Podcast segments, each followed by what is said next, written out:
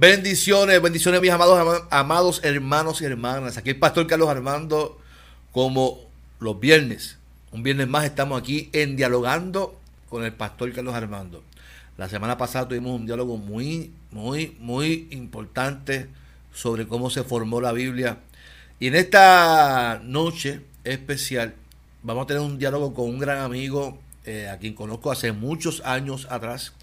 Un gran amigo eh, que se acaba de graduar del Seminario Evangélico de Puerto Rico y tiene ya su primer libro que quiere compartir con nosotros y, va a ser de bendición porque es un tema muy importante, muy pertinente. Este libro, este tema, yo creo que tienen que, las, nuestras iglesias tienen que trabajarlo y tienen que, sobre todas las cosas, eh, eh, estudiarlo porque es un tema muy pertinente en nuestra sociedad.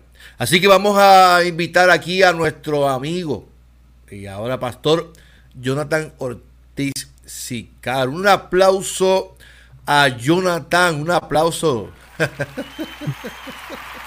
Saludos y bendiciones, Pastor Carlos, Carlos, mi hermano. Como, te, como te decimos de cariño, Carlos Witt.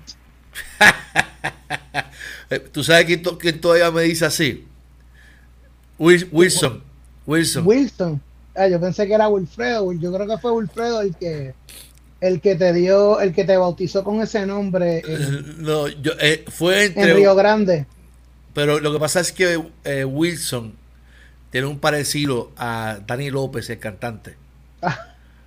¿Te acuerdas? Entonces yo le, decía a Dani López y él me decía, ¿y tú Carlos Witt? y todavía me escribe, todavía me escribe me dice Carlos Witt. Así que recuerdo, recuerdo esos momentos de agieo. Jonathan, ¿y cómo tú estás, mi hermano? ¿Cómo te encuentras este día?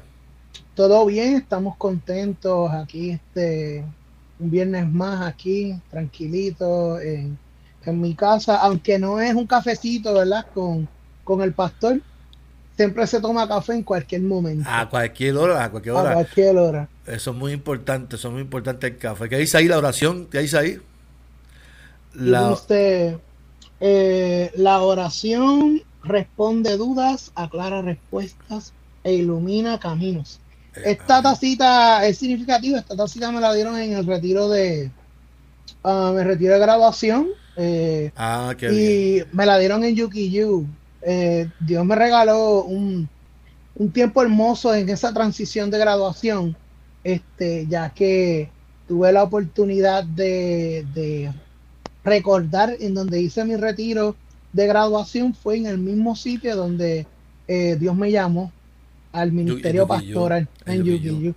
So que cuando tuvimos esa oportunidad de yo estar allá, yo dije, wow, qué impresionante que Dios me ha traído a Yukiyu en mi, en mi retiro de graduación para recordarme que yo hice esto porque mi llamado es pastoral.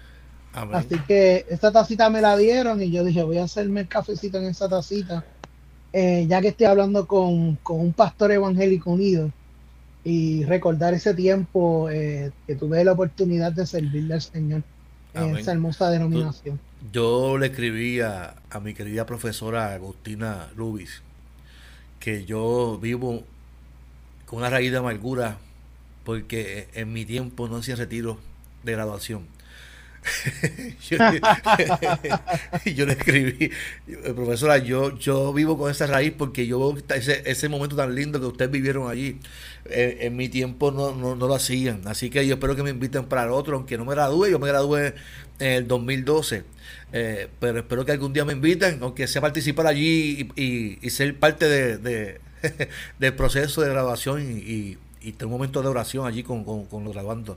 Interesante por demás que varios eh, miembros que organizaron el retiro eran evangélicos unidos y ex evangélicos unidos. Así que mira para allá, para seguir alimentando tu raíz de amargura. Sí, gracias, gracias por, ese comentario. mira, mi hermano Jonathan escribió eh, este libro.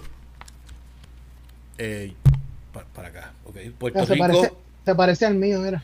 Y yo tengo que decirle a la gente que este es el primer libro que él vendió. ¿Cierto o falso?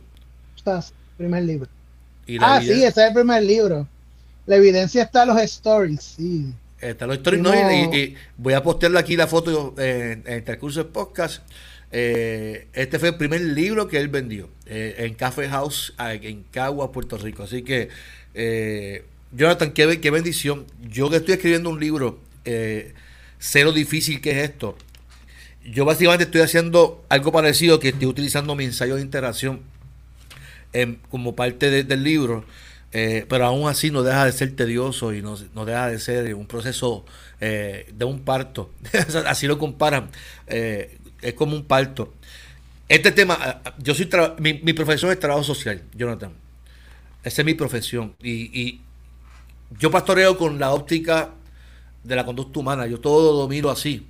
Yo no, no tengo otra manera de ver la iglesia sino con, de, ser parte de, la ayuda social, de la comunidad, de la salud emocional de la gente, el cuidado que hay que tener como pastor. Esa es mi manera de ver la iglesia y de, ser pastor. No, no lo veo de otra manera. ¿Sabe? Yo he sido bendecido en ese sentido de que mi preparación me ayudó mucho. Y cuando yo leí el tema, yo dije, wow, eh, yo, yo, yo, creo que muchos pastores vivimos este proceso.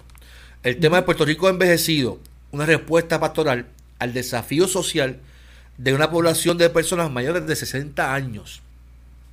Yo tengo que decirte que cuando yo pastoreé en Fajardo, yo tenía un gran número de jóvenes. Eh, y no era por mi persona, porque antes de yo llegar, Florencio siempre era, era dulce con los jóvenes, ¿sabes? Yo no puedo decir, pero siempre gocé de esa bendición de la juventud en Fajardo. Cuando vengo y me trasladan a Caguas, ahí es que yo choco con, ese, con, esta, con esta cultura, con este proceso. Porque solamente había una jovencita, un niño, me acuerdo que era Irelis, que era la jovencita, tenía 18 años, ya tiene 20, ya, ya se graduó de universidad, y, su hermano Axel, que era niño, Irene. Eh, no había más ningún joven allí. Los demás eran, después estaban los, los de, de Melissa, ¿verdad? Que ya tenía tres hijos, cuatro hijos después. Este, pero el 98% de mi iglesia, de 60 para arriba. Personas jubiladas. Entonces yo veo el libro y digo, este, este, este libro me interesa. ¿Qué, ¿Cómo nace este libro? Este, este libro, ¿qué, ¿qué, nace en ti? ¿O qué inquietud nace? Yo sí estaba leyendo que que tú estabas en casa, en casa de tus papás visitándolo un día y te percatas eh, de, lo que está pasando, que no ves niños en las comunidades, que, no hay, las canchas están vacías y que en esa conversación tus papás, pues, que van a citas médicas eh, y, todas sus amistades de ciudad, ¿verdad? ¿Qué, edad tiene tu papá? Te perdón que le pregunte. Eh, mi papá tiene 71, si no me equivoco. 71, 72 y mi mamá tiene 65, 66. Están, están yo, yo, yo no le tiendo a preguntar la edad para que no, no, no, sí, a mí mi mamá me enseñó que uno no le pregunta a una dama cuál es su edad. No, eso, eso es un este, problema. Eso es un problema. Pero, te pregunto. Son personas mayores de 60 años. Te pregunto porque cuando, le, cuando leí el libro me vino nuevamente las etapas de la, del matrimonio en la, etapa, la última etapa del matrimonio, que es el enfrentamiento a la vejez y a la muerte, eh, las personas comienzan a, ver a sus amistades y tu papá veía a sus amigos con incapacidades, con problemas eh, de enfermedad. Y la mente empieza enseguida, está entre, ya, ya mismo seré yo el que estaré enfermo porque ya estoy entrando a una edad. Y, y, eso es un problema normal, porque todas las etapas están en crisis y esa crisis eh, yo creo que si las iglesias no se preparan en ese sentido, no vamos a ser efectivos con la gente que tenemos esta población. Ahora te pregunto, ¿cómo nace, cómo nace este libro, Jonathan?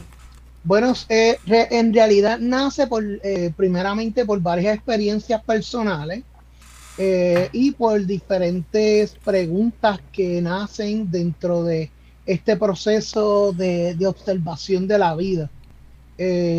yo, ¿verdad? Antes de, de estar de lleno en el trabajo pastoral, como pastor de campus en mi iglesia. Eh, yo soy predicador, yo predico mucho, entonces eh, tiendo a predicar en iglesias eh, denominacionales, en iglesias conciliares, y había notado de que la gran mayoría de, las personas congregantes de esas comunidades eran personas que probablemente eran mayores de 60 años.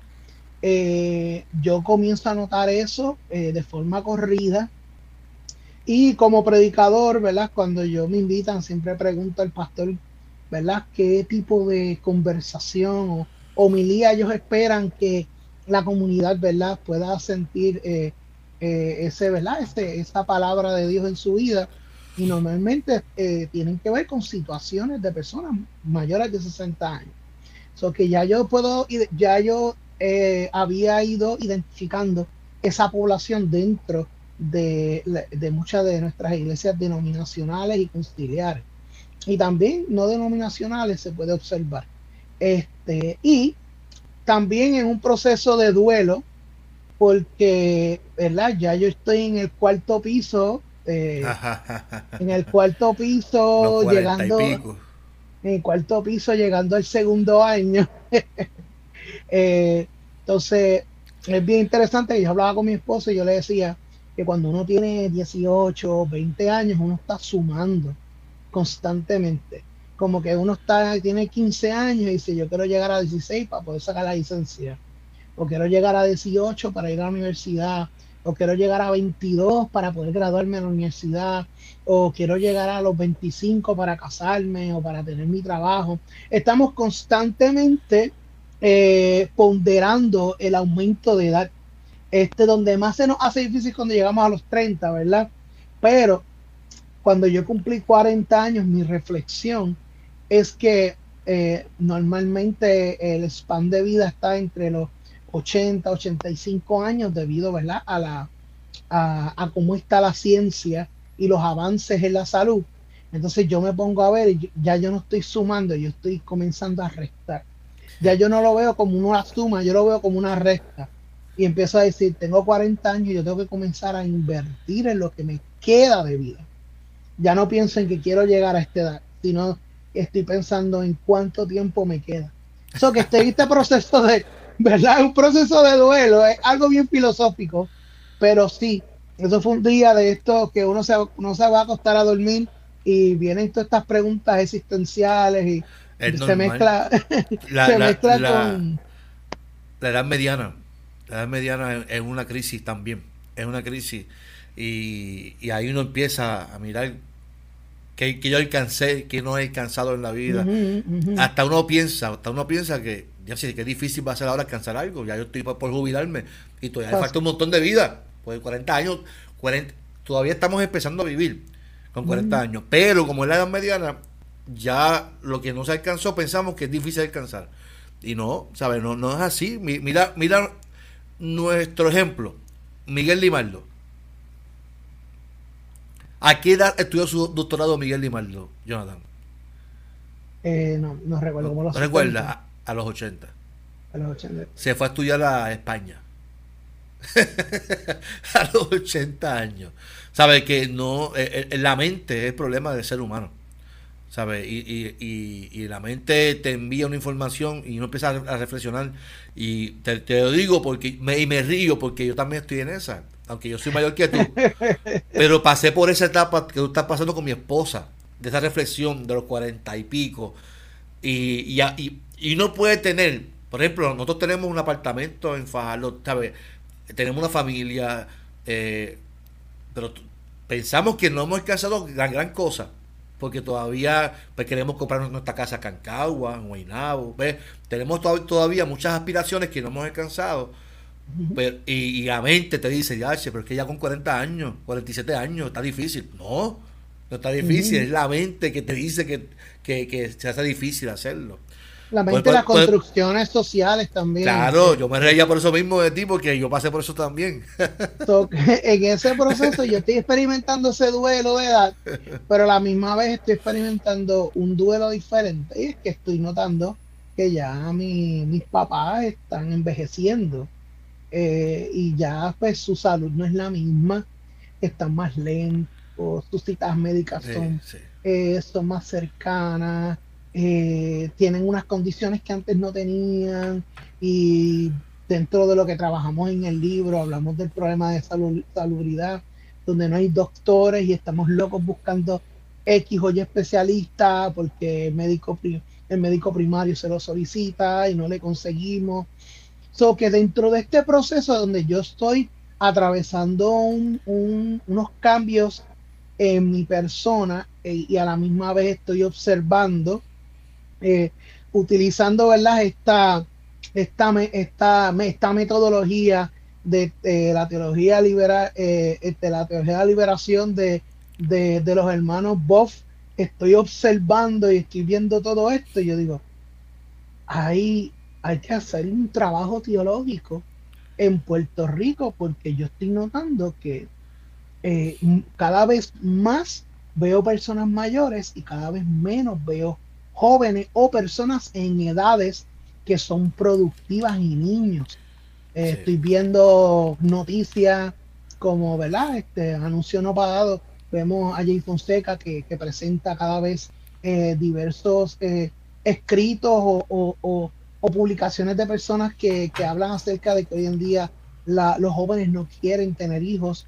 Entonces, viendo toda esta problemática, nace en mi corazón el deseo de trabajar de forma investigativa eh, cuál es la situación poblacional de Puerto Rico dentro de estas personas que son mayores de 60 años. Cuando empiezo la investigación y me doy cuenta que, por ejemplo, Puerto Rico está sitiado en el, en el país número 8 aunque hay otros, eh, otras este, estadísticas que, son nuevas, que ya lo están acomodando al número 7. estamos en aumento, no estamos bajando. Sí, no, número, número 8 con un porcentaje de 28.5% de población de personas que son mayores de 60 años. Entonces yo estoy notando, noto esto, veo la edad promedio en Puerto Rico que está, eh, está a los 45 años de edad y yo digo, wow, espérate, yo tengo que profundizar un poquito más. Y, ¿verdad? Este, al igual que tú, nace este libro de, eh, de, a consecuencia de mi trabajo final para la maestría en divinidad. Y tanto mi consejero, este, Ediberto López, este, y el presidente del seminario, Mejía, este, Mejía eh, me aconsejaron y me dijeron que era sumamente importante que yo pudiese eh, publicar mi trabajo porque esta era una necesidad eh, eh, en un contexto vital necesario para la iglesia. Y mi deseo no tan solo estudiar fue para prepararme la pastoral, sino tratar de poder dar a entrar en conversación teológica y pastoral dentro de las diversas necesidades de nuestra pastoral puertorriqueña. Qué, chévere, Jonathan, de verdad. Y te felicito por, por tu, graduación. Estuvo allí. Estuve allí presente, estuve allí presente acompañando a, mis, a mis amigos, mis compañeros. Eh, por poco, por poco este eh, marchas con nosotros y todo allá. sí, sí, no, eh, yo disfruté mucho ese proceso y recuerdo la... Me dijeron que Agustina te preguntó que cuándo vas a hacer el doctorado allí. Chacho, estoy, yo en mi ensayo. Oh, come on, hey. En mi ensayo, yo estuve leyendo hace poco y, terminaba diciendo que en dos años yo iba a comenzar. Ya llevo ya 11, 12 años que, yo me, me, gradué y no. Y estoy contemplando hacerlo cuando cumpla 50 años. Agustina lo voy a llevar al seminario, yo personalmente lo voy a No sé si vaya a hacer el seminario, pero voy a pienso hacerlo de, cuando cumpla 50 años que mis hijos estén un poquito más grandecitos. Pero es la Inter. No, no, no, no sé, no sé. la tantura la tantura Pero también recuerdo eh, el café que nos dimos para hablar sobre tus estudios, que tú querías empezar a estudiar. No sé si te acuerdas de eso. Que me acuerdo, sí. De, que querías ese deseo de estudiar. Y yo, chacho, mete mano, estudias y eso. ¿Te recuerdas ese, también esa etapa? Que by the way para la audiencia, la persona que me orientó los primeros cursos que tenía que tomar y que no tenía que tomar fuiste tú. Sí, sí, Recuerdo que te llamaba y te preguntaba, mira qué curso, y tú fuiste el que me diste, puedes tomarte dos cursos y, y dentro de eso puedes meter entre medios de ellos eh, las clases de, de, orientación que dan todos los años y avanzas en hacerlo. Y así mismo fue que lo hice. Qué bueno, hermano. Yo, me- yo me alegro mucho por, por- por ti, Jonathan. Jonathan, cuando hablas de un país envejecido, una población envejecida, posibles factores del envejecimiento en Puerto Rico, ¿a qué te refieres con ese primer capítulo? Bueno, en el primer capítulo trabajo varios, va- trabajo todo lo que es la área investigativa, eh, todo lo que es el área social. Es el primer capítulo. Eh, por ejemplo, cuando yo comienzo a hacer este trabajo, comienzo eh, las preguntas que utilizo como base Puerto Rico realmente se ha convertido en un país envejecido. Eh, ¿Cuáles serían los factores que han producido esta realidad poblacion- eh, poblacional y social? qué significa eh, la vejez en las escrituras, cómo la tradición ha visto la vejez y cómo ha abordado de forma or- eh, eh, a través de la ortodoxia y la ortopraxis el envejecimiento y cómo la iglesia puertorriqueña actual puede abordar esta situación si fuese el caso de que Puerto Rico realmente es un país envejecido. Si fuéramos a hablar, esta- si fuéramos a hablar de, de los factores.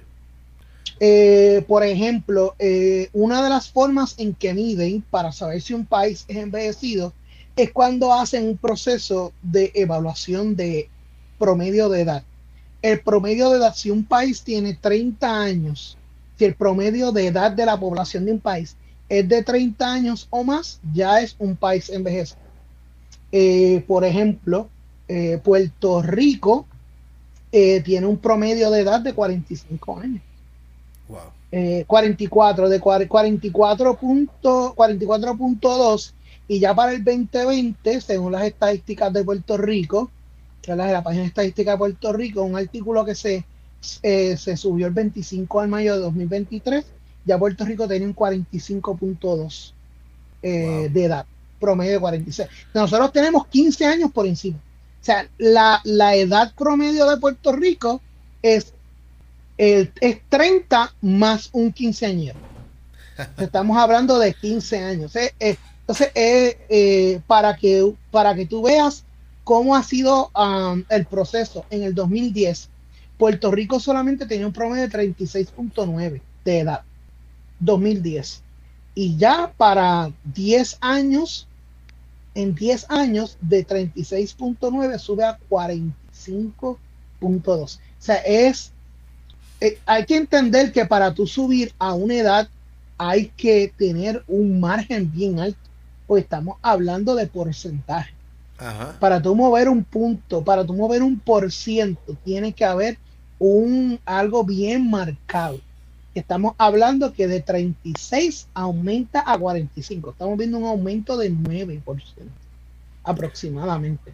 ¿Y a qué, se debe, a qué se debe ese, ese aumento Entonces, los en tu factores- estudio? De acuerdo a diversos ¿verdad? estudios que han hablado acerca de los factores, los factores pueden ser, eh, número uno, lo que es la diáspora. Eh, van- muchas van pa- per- los, muchas- los jóvenes se van. hay dos tipos de diásporas que afectan en Puerto Rico. Número uno es que la gente con edad productiva se ha estado, eh, ¿verdad? Se ha estado marchando a los Estados Unidos o a otros países.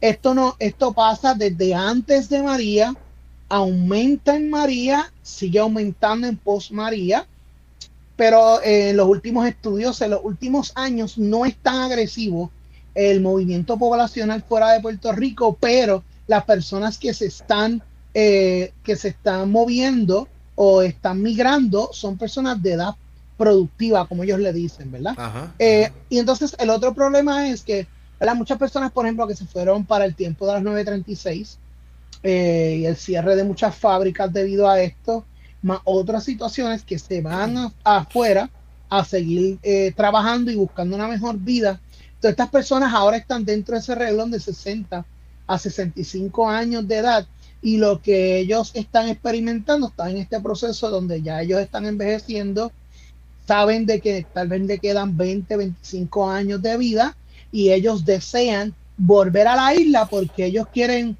eh, morir en su isla En y que los entierren en, en ¿verdad? las diferentes panteones. Y esas son conversaciones que yo tenía hasta con mis papás.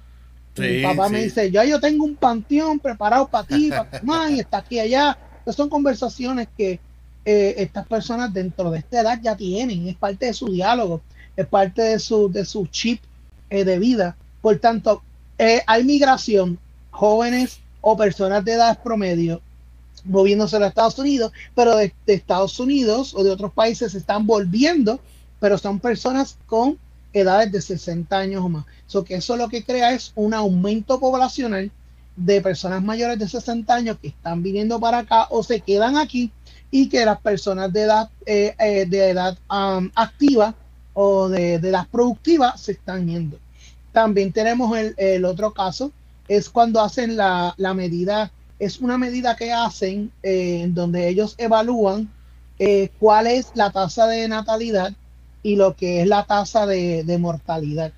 Entonces, ¿qué sucede con, eso? Eh, ellos, ellos verifican en un año cuántas personas nacieron y cuántas, cuántas personas fallecieron. Y entonces, haciendo esa métrica, ellos pueden deducir si hay un aumento o hay, o, ¿verdad? O si no, que estamos en negativo, si está en positivo o en negativo. Por ejemplo, eh, uno de los puntos que yo encontré aquí, que lo explica el señor Alberto Vázquez, en, esta evaluación que se le conoce como evaluar la, la, evaluar la tasa de, natalidad versus la tasa de mortalidad, eh, ellos registraron que para el primero de julio del 2021 se habían registrado 19 nacimientos, pero eh, hubo, hubo 33 mil defusiones aquí, en Puerto Rico, aquí en Puerto Rico mueren más personas de lo que nacen. Puerto Rico, el, incremento de población, como se le conoce, a esa medida de incremento de población, está en negativo 14 mil. O sea que además de que la gente se va a Estados Unidos, a otros países a trabajar, a ejercer, hay jóvenes, la juventud hoy en día, la generación de hoy en día, no quiere tener hijos. No, eh, no quieren tener hijos, o también es que Mira, esto es bien sencillo. Eh, eh, a mí me da, me da risa. A mí me da gracia, me da gracia que el, la que el gobernador este está impulsando a las mujeres a que a que tengan más hijos. problema. Pero es que la situación es la siguiente. Si nosotros tenemos un país que el promedio de edad es 45 años de edad, nosotros necesitamos a, necesitamos a muchas Sara en este tiempo, ¿verdad? Porque normalmente, ¿verdad? Este, eh, ¿verdad? De acuerdo a muchos médicos, eh, una mujer, un embarazo a los 40 años siempre es un embarazo de riesgo. Por tanto, ¿cómo tú puedes ver una, eh, un mayor aumento en natalidad de acuerdo a nacimiento si tú tienes un país que su promedio de edad es de 45 años? O sea, la situación no es que las mujeres eh, no quieran tener hijos solamente.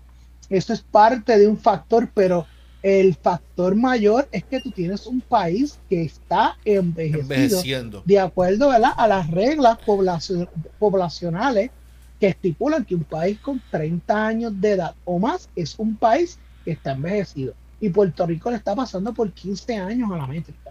Y va en aumento, va en aumento. Cada, cada vez que se verifica va en aumento en la población de personas mayores de 60 años. Y otro punto que, también tenemos que mencionar, que es parte de la, de la dinámica del problema poblacional de Puerto Rico, en el sentido del aumento de personas mayores de 60 años, la ciencia.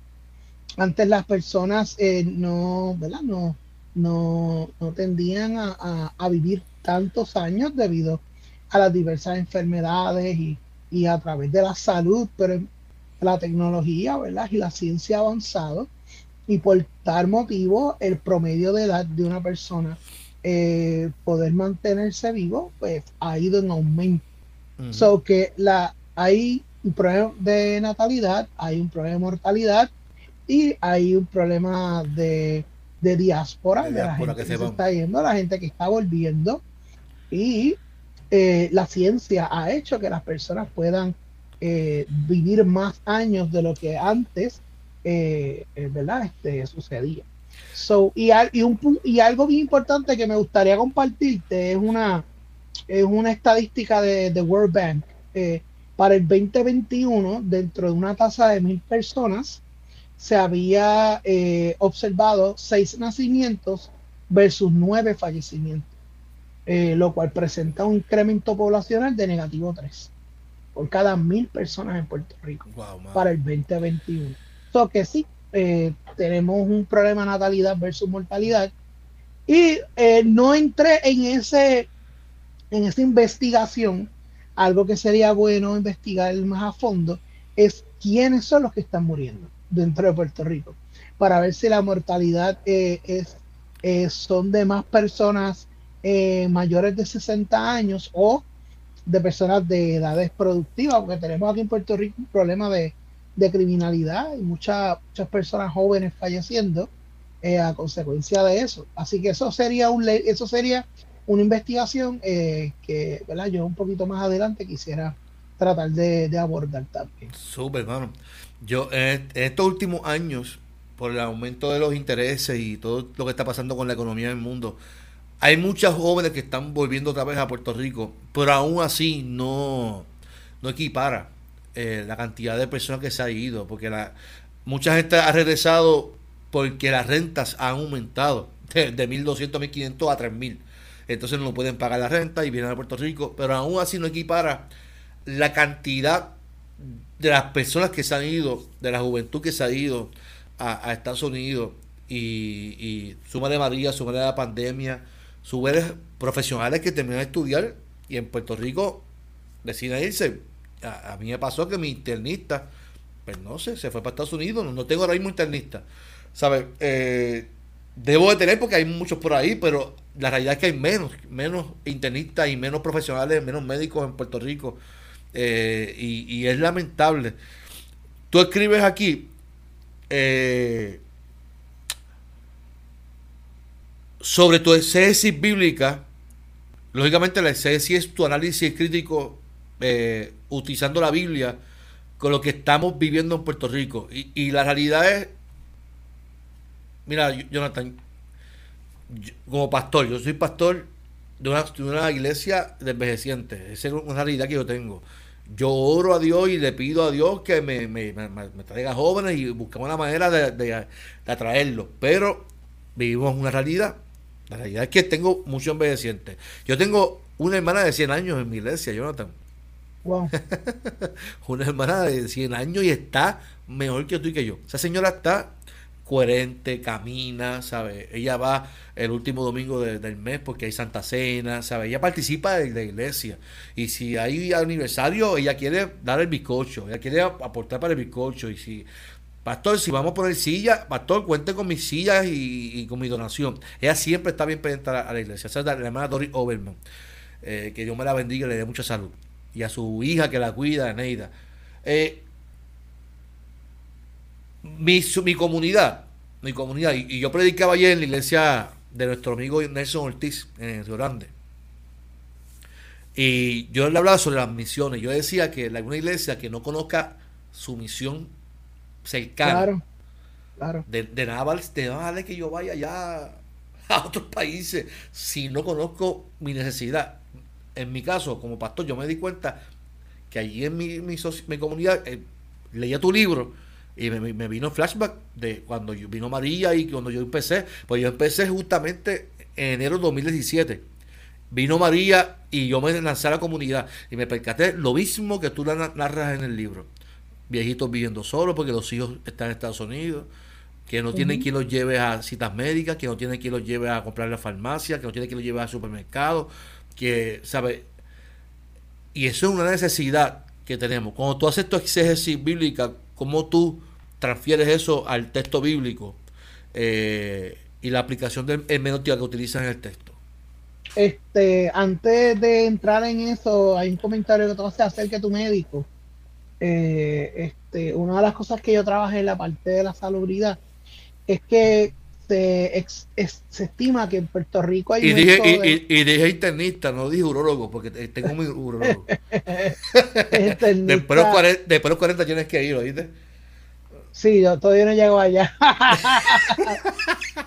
Ahorita dije que pasé el cuarto piso, pero, pero todavía estoy negación. Sí, pero, no, pero este se estima que 500 médicos al año salen de Puerto Rico. Y esto entonces nos deja que hay, 300, hay 365 personas por cada médico en Puerto Rico. O sea, un médico estima que ve a 365 personas. O sea, hay para cada, para cada 365 personas en Puerto Rico hay un médico. Yo no sé si tú eh, ya estás en, ese proceso. Yo cumplí 47, pero desde los 45 estoy en un proceso de artritis, que es una enfermedad que le daba a los ancianos y, ya a esta edad, a los 30 y pico, 40 y pico, ya los jóvenes están con artritis. Sacar una cita con el reumatólogo, Jonathan. Sí, mi mamá. Es una cita de meses, la, inicial, porque el seguimiento te la buscan más, pero la inicial, esa cita inicial para yo identificar la artritis, fue una cita que casi un año de espera. Y si hay, y si el médico, el reumatólogo, la reumatóloga está tomando pacientes nuevos, porque esa es la nueva de ahora. Ahora los médicos no están tomando eh, pacientes nuevos porque realmente no pueden. no pueden. Y personas que tienen problemas con la tiroides no encuentran médico tampoco. Ahora mismo mi esposa se quedó sin, un médico de tiroides, con endocrinólogo endocrinólogos, no hay, no hay en Puerto Rico. entonces, eh, eh, antes de entrar a la exégesis, quería rapidito comentar, este ejercicio de mortalidad, este ejercicio de natalidad, este ejercicio del porcentaje de edad, son cosas que a pesar que son métodos para poder medir la población, nos da a nosotros un norte de cómo nosotros podemos utilizar esa metodología para poder nosotros comprender cuál es la población de nuestras congregaciones. Usted puede coger la edad de las personas y puede hacer un promedio de edad. Y si usted tiene una iglesia que el promedio de edad está sobre 30 años, usted tiene una iglesia envejecida y usted tiene que entonces comenzar a, hacer diferentes planes de trabajo si quiere alcanzar personas más jóvenes, cómo vas a trabajar con las personas que tienen eh, que están dentro de la edad de 60 años o más, sea, el, libro yo presento problemas que pueden estar pasando económicos, problemas de salud, eh, eh, presento el contexto de la persona de 60 años o más para darle un norte a las iglesias de cómo poder manejar contextualmente. Si usted no lo sabe, a través de la investigación de mi libro, usted tiene un lente hermenéutico para usted saber, usted tiene un lente contextual Usted tiene un lente para hacer teología y para hacer teología práctica, para poder trabajar con esa comunidad envejeciente y para poder determinar si usted ve que en su iglesia se muere más la gente de los que hay nacimiento, usted sabe que usted tiene una iglesia envejecida y que usted tiene una tasa de población de que está en negativo. Y si usted tiene una iglesia que tiene una tasa de, de población negativa, pues usted tiene que estimar que de aquí a 10 o 15 años eh, si usted no logra hacer algún tipo de trabajo eh, misional dentro de su comunidad, como tú dices, pues es una iglesia que va a, va a desaparecer. Es una comunidad de fe que en 10 o 15 años es probable que va a desaparecer y va a ser un templo cerrado. So que estas son cosas que nos llaman a nosotros a una urgencia de trabajo. Y tú dices urgencia, mira Jonathan, yo estoy consciente que la iglesia es de Cristo, pero no podemos justificar eso para no hacer nada. Claro. Porque la gente dice, no, de hecho, si la iglesia es de Cristo, sí, es de Cristo, pero nos no la dio para que la administráramos y para que vayamos y vayamos a hacer misiones. Algo que yo estoy intentando hacer en mi iglesia es que voy a, trabajar un proyecto social con los de la comunidad, eh, tipo transita, donde, donde pueden llamar a la oficina, tener un recurso. Lógicamente eso sea, es, un trabajo para, para, con un carro y todo, y que esa persona pueda llevar a los nacimientos de la comunidad, porque no, no para la iglesia solamente, es para los de la comunidad, que puedan, e, esa persona lo pueda llevar a su casa, llevar al supermercado, llevar a, a, farmacia, llevar a, a, su cita médica, a llevar al hospital, pero que, tengamos ese recurso en la iglesia. Algo que yo hago, ¿verdad? De alguna manera, que hay un ministerio que se formó hace como dos años, se llama Pan de Vida. Ese ministerio es sencillo, Jonathan, y es una bendición. Una hermana de mi iglesia va eh, durante la semana y le lleva a los viejitos una libra de pan y un galón de leche. Hace su oración, la, la escucha a los viejitos, pero es solamente para los viejitos, no para más nadie. No, ella va a los viejitos, a los viejitos de la comunidad y de la iglesia y le lleva su libre pan, su...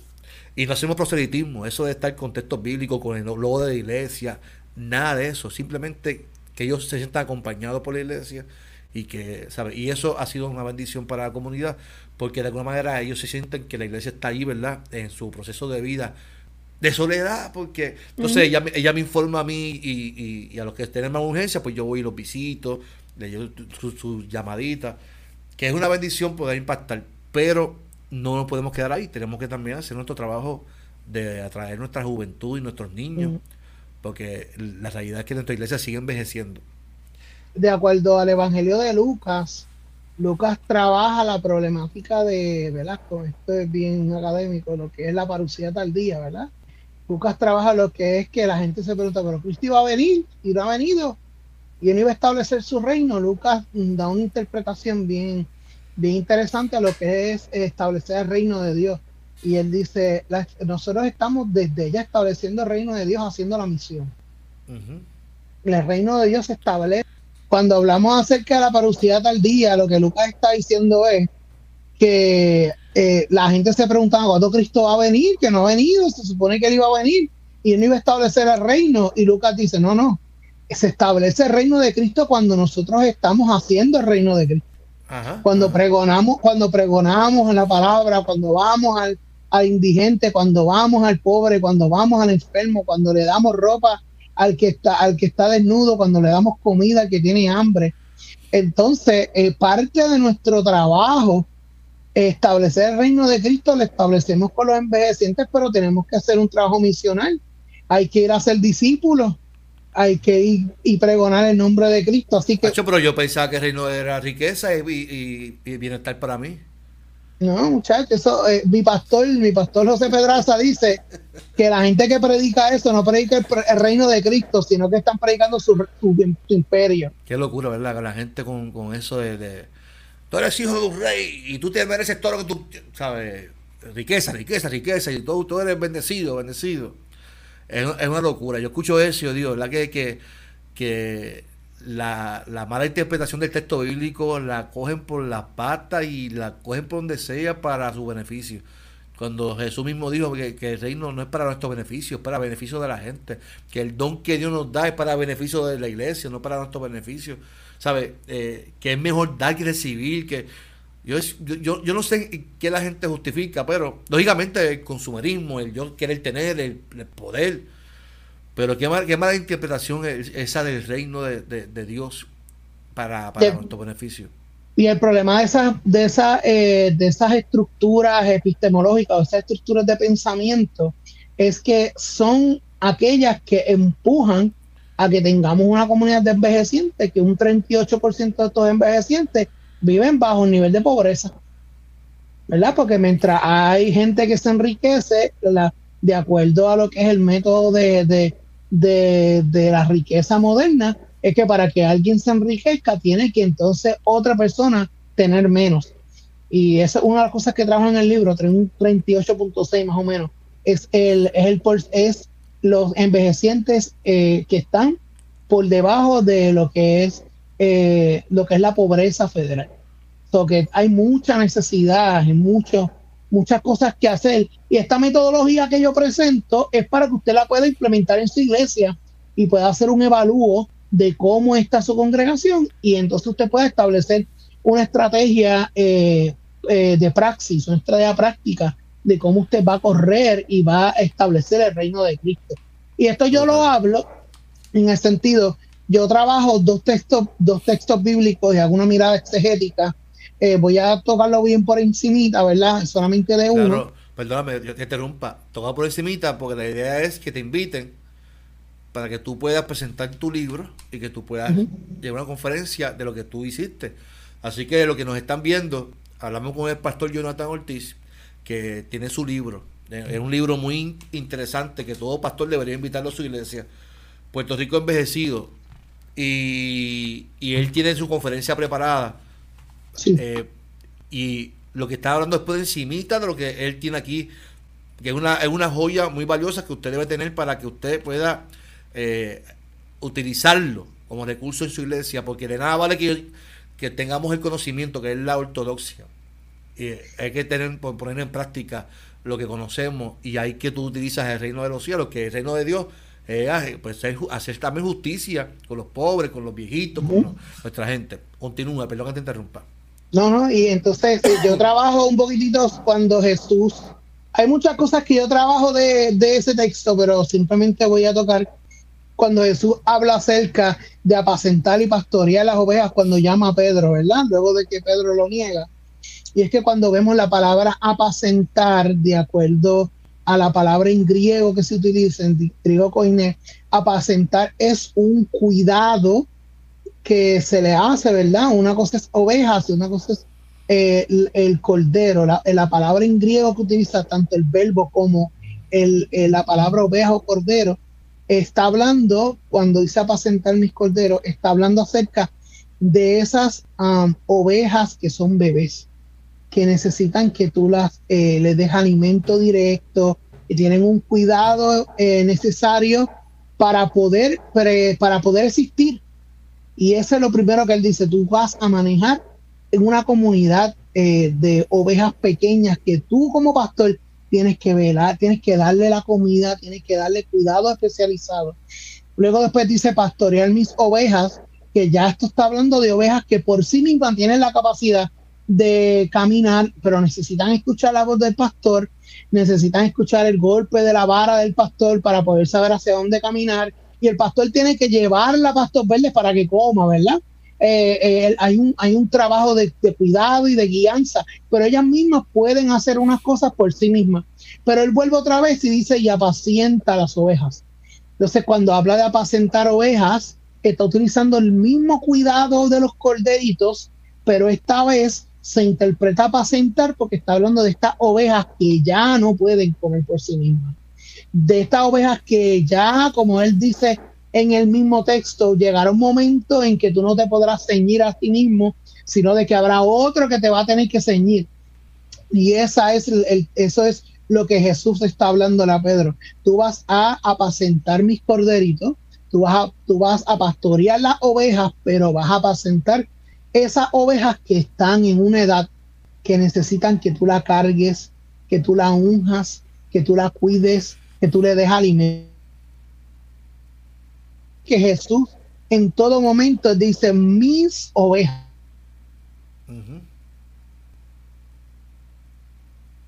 Hermanos y hermanas mayores de 60 años, no estamos apacentando nuestras ovejas, estamos apacentando las ovejas del Señor.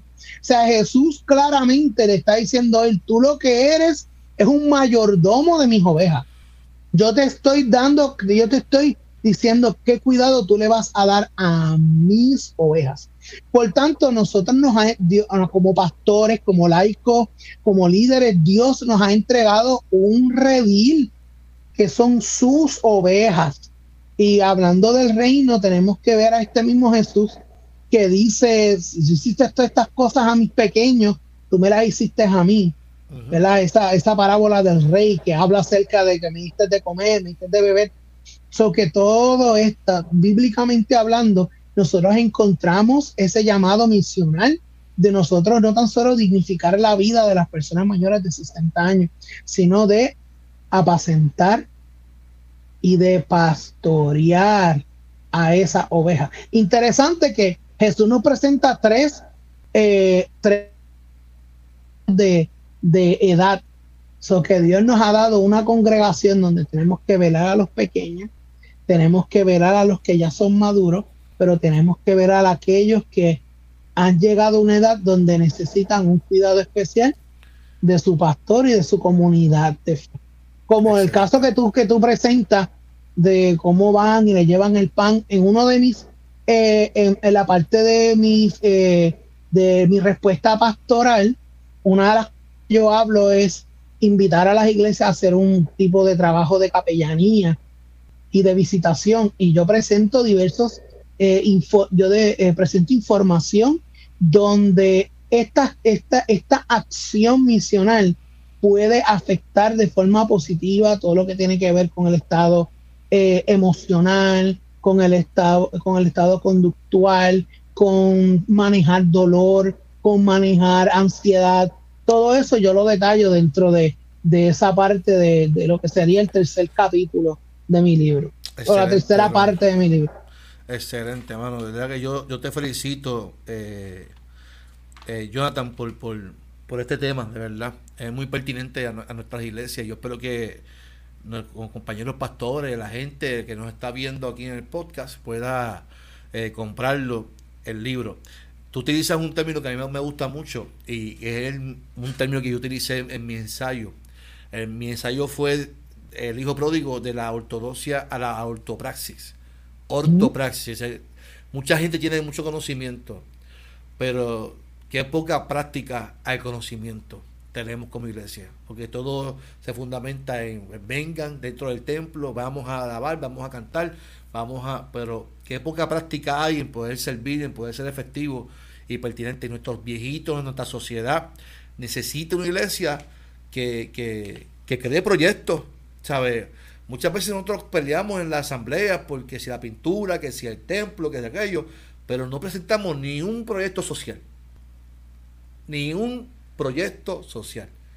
Ah, porque yo tengo celo con la iglesia, dicen la gente. Yo tengo celo con la iglesia. Nada, tu, tu celo muchas veces es por el poder de querer mandar en la iglesia. No tiene que, nada que ver con el templo, es con tu celo de poder. Porque si tuvieras celo por la iglesia, estuvieras preocupado por los vecinos.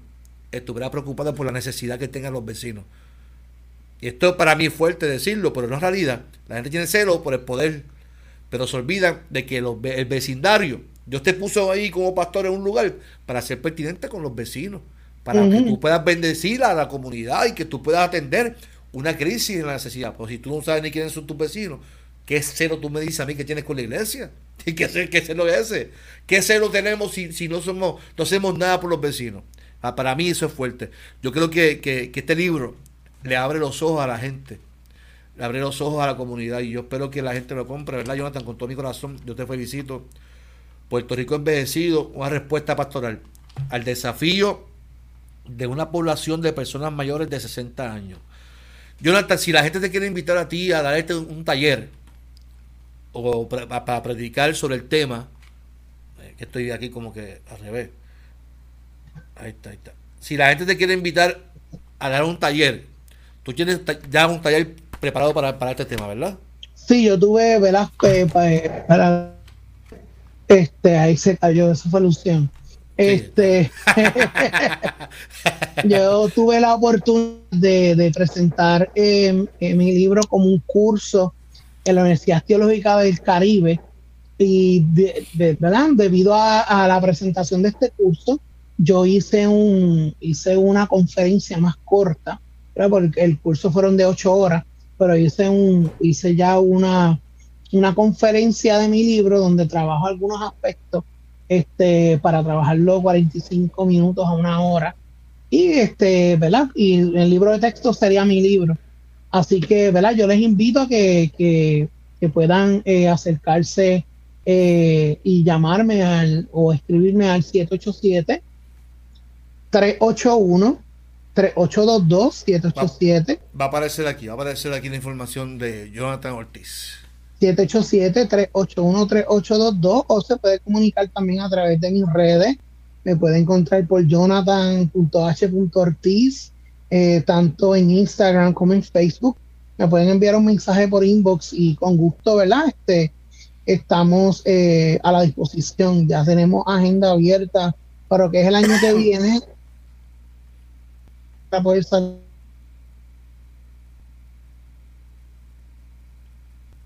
a, su comunidad y llevarle esta información. Que yo lo hice, en mi trabajo no tan solo lo hice para, para graduarme, lo hice pensando en que tenemos una pastoral que necesita, ¿verdad? Eh, un poquito de metodología y unos lentes teológicos y, bíblicos acerca de esta problemática, porque muchas comunidades de fe están um, siendo eh, de una población de 60 años o más y cómo poder ser intencionales en, abordar eh, esa edad en nuestras congregaciones. Si la gente quiere comprar tu libro, al mismo número de teléfono que te puede llamar, le puede enviar un WhatsApp, un mensaje de texto, le puede escribir también por las redes sociales, que están aquí en pantalla. Eh, escríbale ahí al pastor Jonathan para que usted pueda comprar su libro eh, eh, y él con mucho gusto se lo va a enviar y también autografiado, ¿verdad? Autografiado, así como este bien lindo.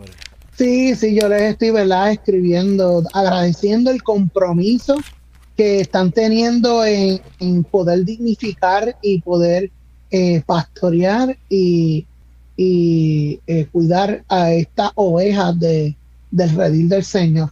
Y, ¿Cuánto está el libro, Jonathan? el, libro, el libro lo tenemos a 15 dólares. Eh, con el shipping, ¿verdad? yo personalmente los estoy enviando por correo. Usualmente el shipping sale no menos de 6 dólares, 5 con algo. Eso que sale como 20 con, eh, 20 con, con, con 69 centavos, 70 centavos. Y eso es el mismo tanto para Puerto Rico como Estados Unidos. Se lo están enviando en, en, en un sobre con, con su debida protección y todo. Este, ya hay personas que me escribieron el día de hoy que yo los envié el sábado y ya le llegaron, ¿verdad? Porque decía que desde el lunes iba a estar ya eh, él lo envía, él lo envía con, un, con, un, ungido y toda cuestión. Se lo llevo, lo envío con una rosa a Israel. Deja el vacilón, chico. tú, tú no tienes vergüenza, brother. No tienes vergüenza. Vamos a ponerle esto, espérate.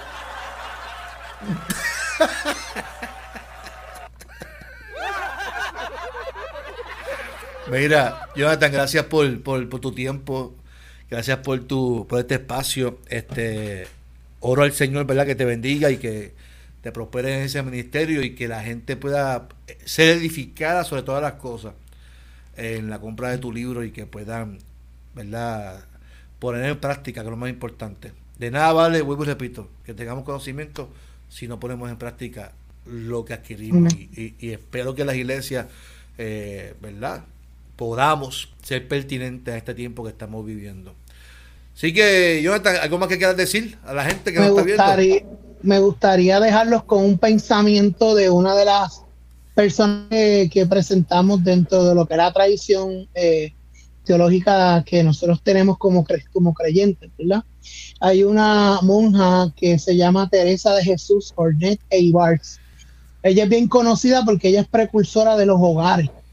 Usted ve en Puerto Rico hasta hay un hogar con su nombre. Y ella tenía una filosofía y un pensamiento teológico acerca del cuidado. Ella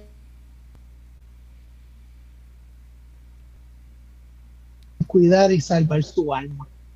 Así que eh, el trabajo de ella eh, era uno donde ella decía, nosotros hacemos una praxis de cuidado con estos envejecientes y a la misma vez oramos, intercedemos y los educamos y, los mantenemos conectados con su creador aún en sus últimos años de vida. Que nosotros tengamos esa misma, esa, ese mismo interés y ese mismo deseo de cuidar a nuestros envejecientes como, como Teresa de Jesús Jorge Eibars nos invita desde sus lentes teológicos a través de una del reino de Dios desde una praxis de amor, dignidad y de salvación. Súper, súper, excelente, brother, excelente, te agradezco. Jonathan, gracias eh, por este tiempo.